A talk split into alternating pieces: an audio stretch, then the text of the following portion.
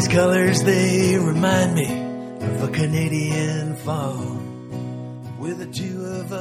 Willkommen zum Podcast der Deutsch-Kanadischen Gesellschaft.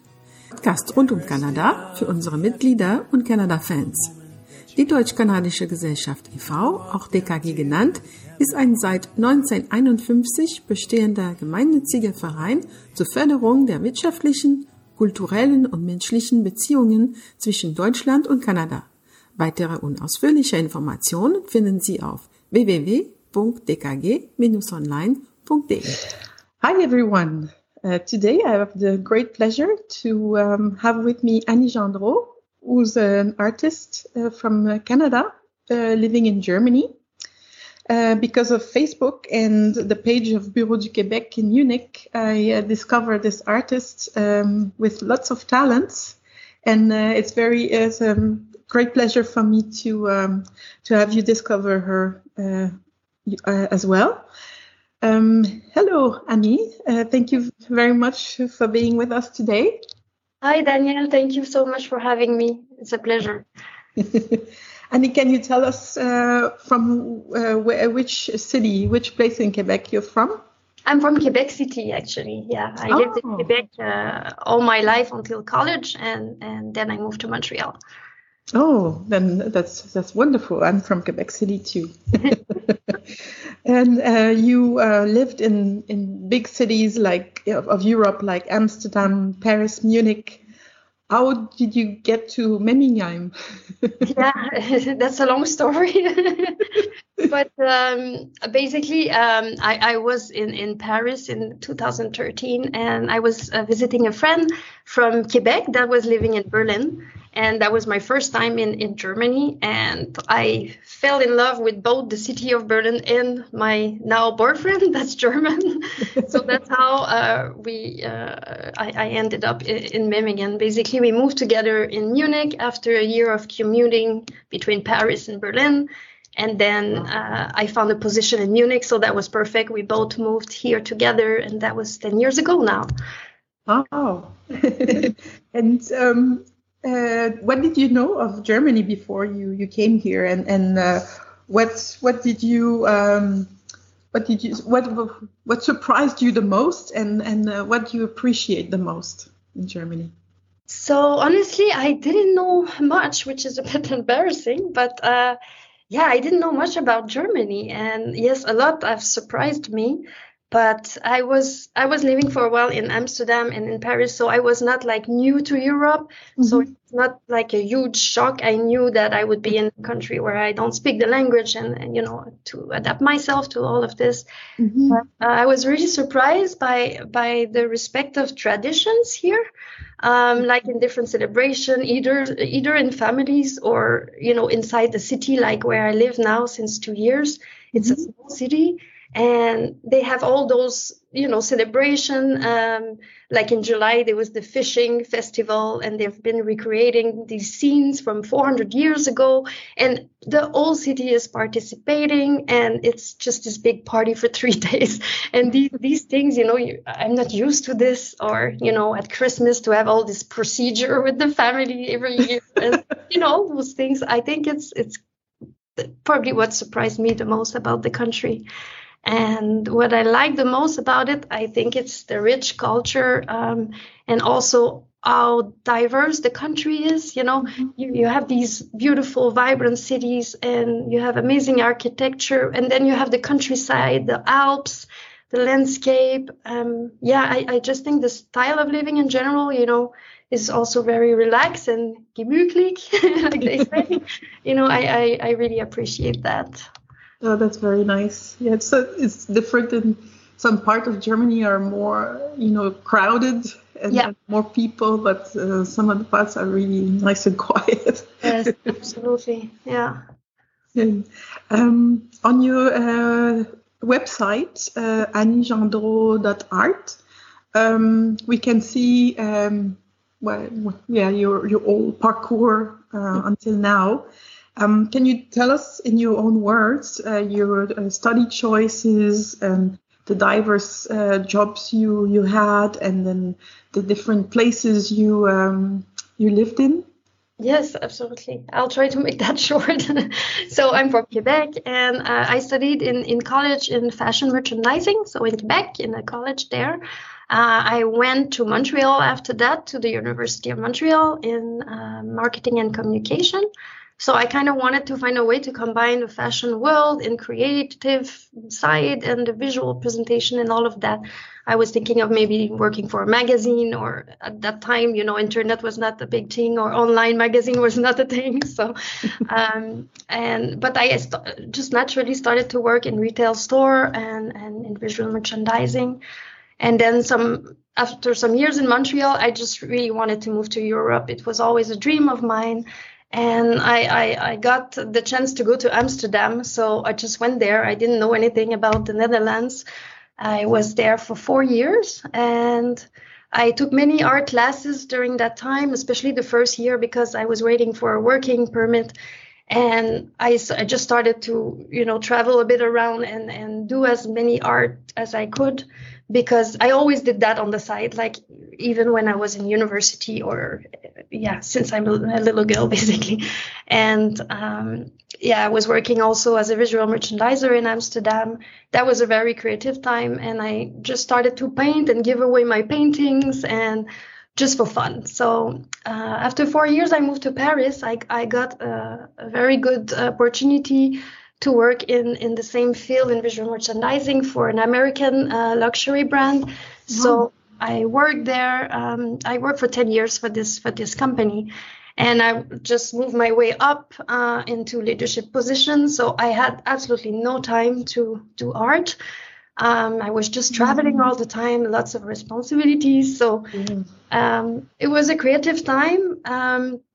I met wonderful people and visited so many countries. It was really awesome, but uh, yeah, I, I, just didn't create anything, so that was a bit missing for me. Yeah, but then uh, I, yeah, I met my boyfriend also during that time, and when we moved to Munich together, and then COVID happened. So um, for everyone, you know, it impacted our lives and my creative department was completely cut. So I lost my job after 10 years. So that was a big shock. but at the same time, um, you know, I took two months to rest and think. And, you know, everybody was a bit reevaluating their life and priorities and values. And I was a bit the same. And I realized I didn't want to do the same job for another company. I didn't want to be, you know, running all the time. Um, mm-hmm and then I was on, on FaceTime with a friend and I was a bit not depressed, but I was just like, what am I going to do with my life now? And then she was, she saw a painting behind me on the wall and she said, well, why don't you paint again? Like, look, look mm-hmm. behind you. You did that 10 years ago. Like, she was like, it's awesome, you know? And I was like, yeah, okay. And, and basically I just got my art supply out of the basement and I never stopped since then. So wow, that's good. Yeah, that's very nice. And did you learn uh, Dutch while you were in the Netherlands? No, absolutely not. I, I, when I arrived in Amsterdam, my English was really bad, so I, I tried to focus more on you know getting my English uh, to a speaking level before learning anything else. Um, so yeah, I and then I moved to Paris, so that was easier. I could speak French yeah, again. Uh, so yeah. um, in May, I think you had an exhibition of uh, of your paintings in Mindelheim. Can you talk to us about it? Yes, absolutely. So um, as soon as I decided to register myself as an artist, that was two years ago, we moved to Memmingen. Um, I didn't need to be in Munich anymore, and my boyfriend is from the region here, and we had so many friends and the family. So I, we decided to move here and I joined an art association from a neighbor city, Mindelheim. And uh, right away, they offered me this room for the month of May this year to exhibit my work. And I was just shocked and excited and everything. Um, but uh, yeah, that was my first solo show. So I had to plan everything myself, you know, the vernissage, the layout of the paintings, my marketing, everything. So it was a wonderful experience. And I, I, still cannot believe that so many people came to chat with me or buy my art and you know they didn't know me. Um, yeah it, it's it's quite amazing. Uh, even that i can sell my paintings through instagram all over the world i'm still really in shock of this. Yeah. Nice. Um, um, in in the in Merkur, there was an article about your exhibition, and then uh, it says that abstract art is not necessarily for everyone, and then even it made me uh, think about the movie, the French movie with Omar Sy, Intouchable, where um, they talk about art, and then he doesn't understand abstract art at all, and then mm-hmm. he just um, you know just throws pa- uh, paint on the on a canvas and then uh, his, his friend sells it for a really uh, big amount of money. Um, yeah, can you tell us about um, how you transpose your, your art or you see your art in, in the abstract form and, and what it means for you, abstract, what, what it is for you? That's funny. I have to see that movie. I haven't seen it yet. but uh, yeah, so I mean, art is a form of expression. You know, it's a visual language, and I think some artists express themselves through representing a landscape or a portrait, and others will dig, you know, into their emotion or experiences, and, and they will find their inspiration within. And I find myself in abstract art because for me, it's like a need. I need to create something that wasn't there before. Um, I, I just love to develop a work. I love the surprises, good or bad. I love how a painting evolves as the day passes and as my feeling or inspiration changes as well. So, you know, I build, I build my paintings with a lot of layers and I want the paintings to have a story of their own. And, and I hope that it will speak to others um, in the end. Can, can someone uh, order a picture from you, telling them, telling you what they would like to see in it, or what they would it be possible? I, I do commission work, yes, but it's more about a specific size that I that they couldn't find on my website, or um, they will tell me I, I, uh, it's hard to describe because I don't I don't have a specific style of, of abstract painting. Mm-hmm. I paint very freely, but sometimes I have work that are more textured or more gestural, let's say. So and some are more graphic with numbers or letters or so. I think people are they like one of the style maybe, and they will say, "Oh, can you do something a bit like that?" But I couldn't do a painting like okay my couch is is gray and my pillows are blue and i want this is too you know specific for me. It, it needs it needs to come to from a deeper place. Yes. so um i do commission yes and and i will tell the person at the end of the painting if you don't like it you, you don't take it you know it's no problem. Okay. Um, so it's it's more in this way. I, I wouldn't paint you know their cat or something that i don't do yeah, no, that's not. um, can you tell us about your series Wall Stories? Because I, I saw um, a, a, picture of it in the article I read, and then um, I really liked it. It was kind of magical, and you kind of want to go on the other side of the door. That's awesome. That. Thank you. Yes. So Wall Story, it's it's born from my daily walks in in the city, really, where I live now. I started last year. Um, you know, it's a medieval town, so there's a lot of history, and tradition, and the city walls are still standing in some areas. And and I'm a lover of you know textured uh, textures and old surfaces and rust and wood and all of that. So I find inspiration here every day that I go out. Um, and so since a year, I have been painting some uh, landmarks of the city. Uh, but more from memories um, of what I see and feel. You know, as an abstract paint, painter, I'm not going to represent a tower, a gate, or a church, mm-hmm. uh, but I will take inspiration from the colors and the rich earth tones or the textures and and the history that I would imagine happening in this place. Or so I have now made almost 20 works um, from this series and many have sold now. But it, for me, it's an ongoing team. I want to continue working on this. I still find new ideas and and a continuity to this collection. Nice. Um, it's always very interesting to be able to exchange with other persons who have same interests. Um, how is the cultural scene where you live? Um, is it really alive? Do you have the occasion to exchange with other artists? Um, yes, honestly, I, I'm surprised of how active the cities around here are. You know, in terms of promoting the cultural activities, and you know, you think, oh, it's only happening in big cities. Like I should have stayed, or in Munich, or go back to Paris, or. But actually, if you really look around, there's always something going on, like in in different villages or cities around. Mm-hmm. And I find that the artists and the, the art lover community is really open and, and supportive. Um, you know, in my first year here, I was focusing on, you know, building a body of work and developing my website and my presence on social media. And it was, you know, a lonely time. Also, you know, you're painting in your studio by yourself, you're doing everything by yourself. And when you are an introvert like me, uh, I was like, okay, now this year my goal is just to get out of my bubble and go out and reach out to people, talk to other artists. And now I'm so grateful for all the wonderful people I have met in such a short time.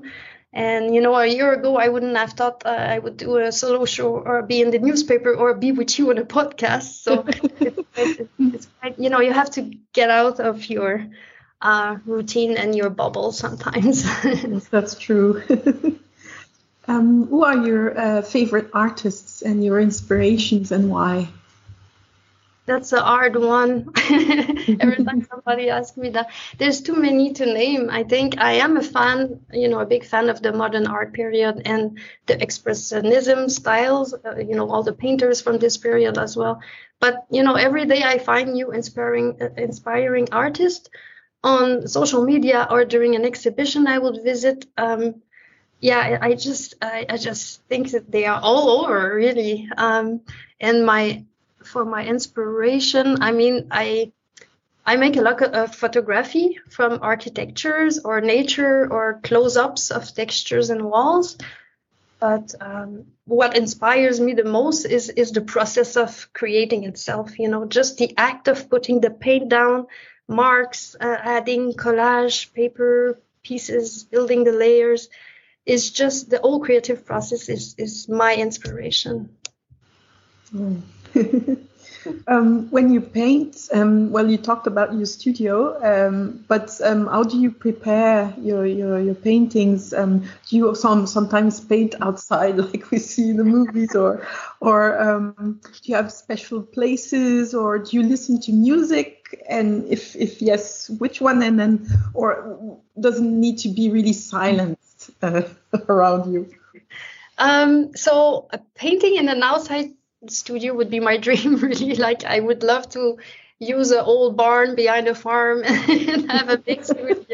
But no, for the moment I'm in an apartment, so I have a room in our flat. Um, that's why we also moved here because obviously the rents are much cheaper than in Munich, and so we can have a bigger place. And I have now a big room, and I converted this room into my studio, and I, I did like a big easel on one of the walls, so I can big uh, paint big, big formats. Uh, but eventually, my goal is to have a bigger space, maybe outside or in town uh, maybe a space where I can combine um, a studio and a gallery and maybe invite people over, hold some workshops or classes. Like this, this would be something I would like to do in the future. Uh, but yeah, for now, my, my space is fine. Uh, sometimes I find it a bit small, but you know, it's step by step. and um, as for the music, well, I listen to a lot of podcasts when I paint also, um, because I I also I also need to focus on something else at the same time. Sometimes you're, I, am so into my painting that I just need this background to disconnect a few seconds. I don't know. It's just yeah, mm-hmm. or, or music. I mean, I'm stuck in the 90s, but yeah, that's the music I would listen to. but sometimes I like silence too because I think the music influence the painting as well you know if you listen to something sad or you know then it gets dark. And, and, you know it depends on my mood really. It's it's changing all the time. Yeah it can influence your mood. But now yeah. you can also listen to the DKG podcast so. yes absolutely. And i did um, I did in the years uh, back um, many interviews with uh, musicians, and, and I like to ask them with which um, artists they would like to work if they had the chance from, from the past or present time. And and who, who would it be for you? Is there someone you would like to really work with, like Leonardo da Vinci or? it's a hard one, yeah. I guess I guess being a musician is different because you can collaborate together. But I mean, to be honest, I don't see myself working on a painting with somebody else at the same time. I, I'm too much in the zone or in the flow state. I don't know how you want to call it, but I do love the idea of collaboration. Like I, I could see myself starting a work and then sending it to another artist in another country that would continue on it and then coming back to me just to change this perspective and see how it would develop. That that would be a cool experience, I think. But I mean, if I could, I would definitely go in the past and sit in the studio of Picasso, Mondrian, Pollock, any abstract artist from the early 20th century or so uh, to see how they work their thought process, the tools they use. That would be amazing. Yes. um, sometimes to um, to embellish the the truth. My husband says when when we're asked where where did you meet, he said, and then he responds, um, we met in a, art school in in Venice. Venice. uh, is it? Uh, um, a, a, good place for art, or which which city is for you the place for visual art?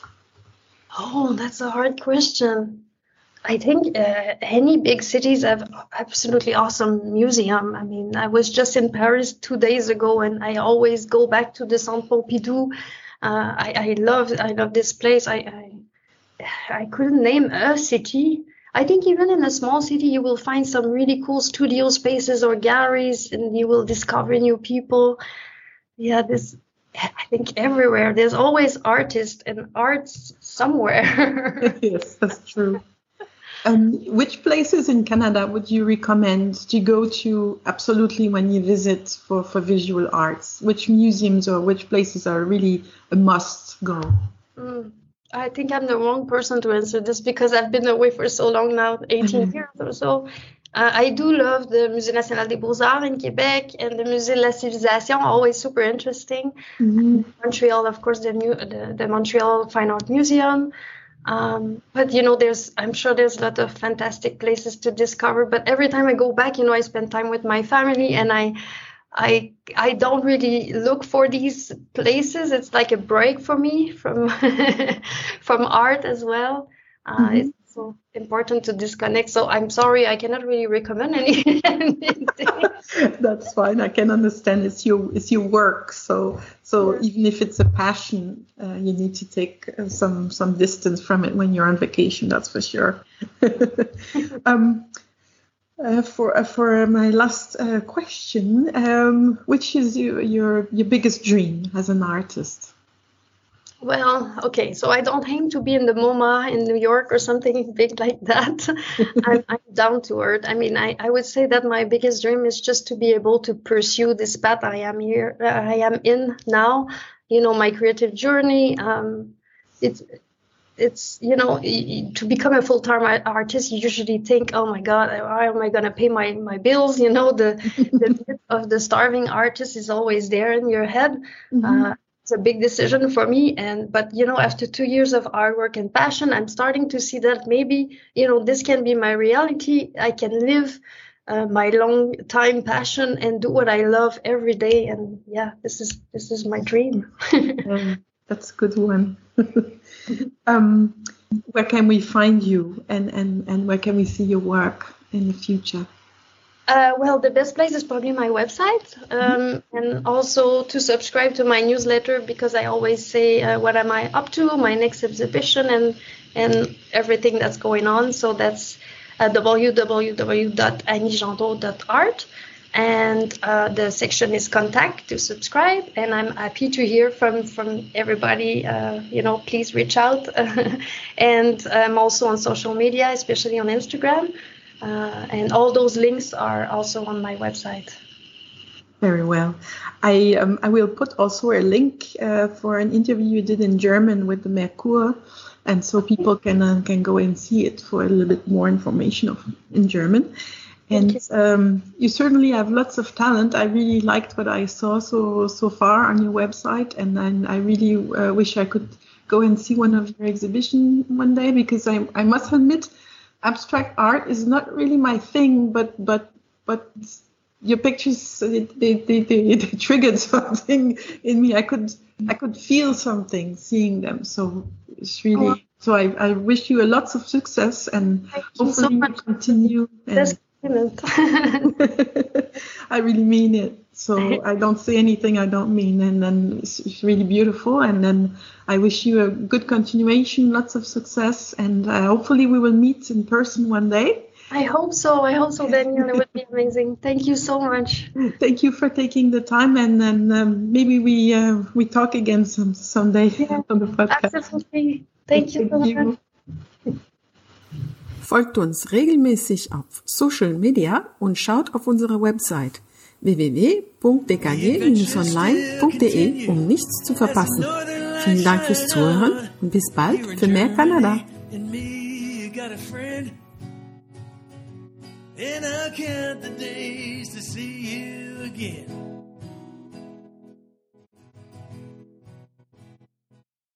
See you